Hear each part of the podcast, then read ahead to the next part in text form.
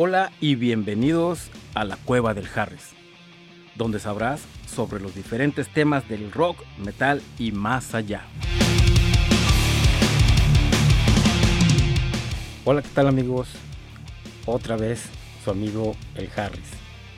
Y pues le traemos la noticia que después de seis años de espera y dejarnos mal sabor de boca con My God Given Right, más los dos discos anteriores, Halloween regresa a la carga con un nuevo material y se escucha bastante prometedor.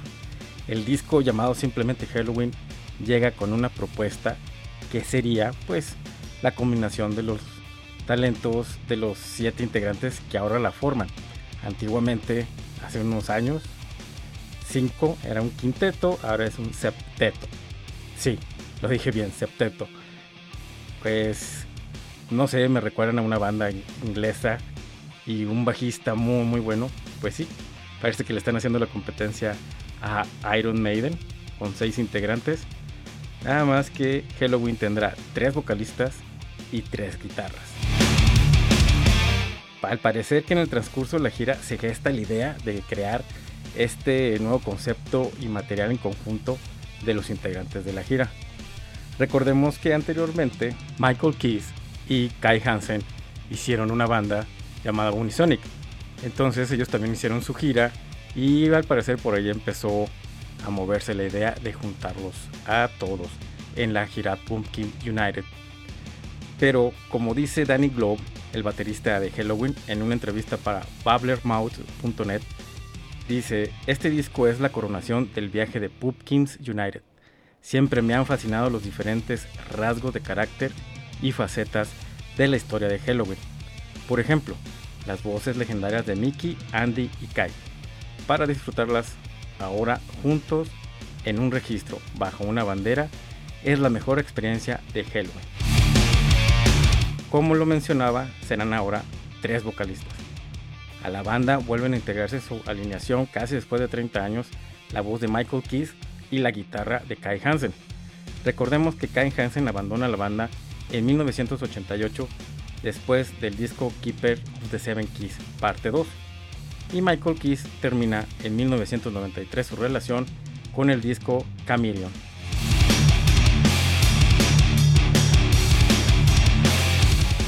El productor de este material es Charlie Bauerfein o Bauerfein, espero lo dicho bien, el mismo con el que Halloween ha trabajado en otros discos desde That Ride con Roy C hasta Seven Sinners. El disco fue grabado en Home Studio de Hamburgo, donde han hecho otras producciones los chicos de Halloween, y la mezcla se realizó en Valhalla Studios en Nueva York, donde han hecho sus mezclas bandas como Iron Maiden, Def Leppard, Ramstein, etc. Como dato curioso, eh, Valhalla Studios pertenece al grupo Manowar. Creo que conocen quiénes son ellos, ¿no? Quien hace la mezcla del disco es Dennis Ward. ¿Le suena ese nombre? Bueno, Dennis Ward es ex Pink 69 y también el bajista y productor de Unisonic. Pues al parecer todo queda en familia. El disco cuenta con 14 tracks. Entre ellos podemos ver Out of Glory, Fear of the Fallen, Death Time, Mass Pollution, Angels, Rise Without Chain, Indestructible, Robot, Robot King, Cyanide, Down in the Dumps, Orbit, Skyfall y los dos extra tracks que vienen en la versión japonesa serían Golden Times y Say My High.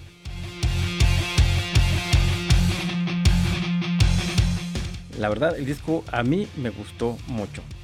Está muy bien hecho, está muy bien el sonido, no, no hay nada, nada extraño que vamos a encontrar ahí. No, no van a escuchar ningún Metallica, un Megadeth por ahí o alguna cosa extraña. La verdad, sí, hay una, una canción que no, no, me, no me cuadró tanto, viene siendo la de Angels, pero de ahí en más todo está muy bien. La, la voz de Michael Keys está increíble, parece que no ha pasado el tiempo y canta muy, muy, muy bien.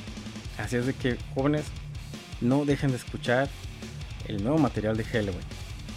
También quiero hablar sobre las especulaciones que se dieron en las redes sociales, llámense grupos de Facebook, cuentas de Twitter y demás, sobre lo que pasaría con el sonido de Halloween. Ya ven que hago mucha broma con que no, no van a escuchar a Metallica, pues no. Todos estaban, este, para parecer preocupados o estaban con mucho odio que fuera a influir mucho Kai Hansen en lo que viene siendo la composición y el sonido, vuelvo a repetir, del material que, acaba de salir. Pero si ustedes se dan cuenta, eh, cuando tengan ya su disco y vean los créditos, solo dos canciones están hechas por Kai Hansen, que son Orbit y Skyfall.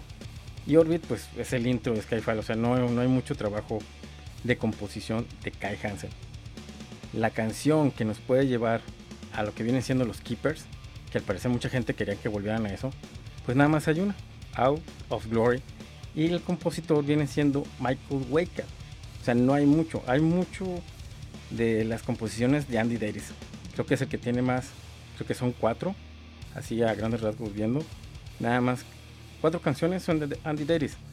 No creo que haya mucha influencia de los Keepers.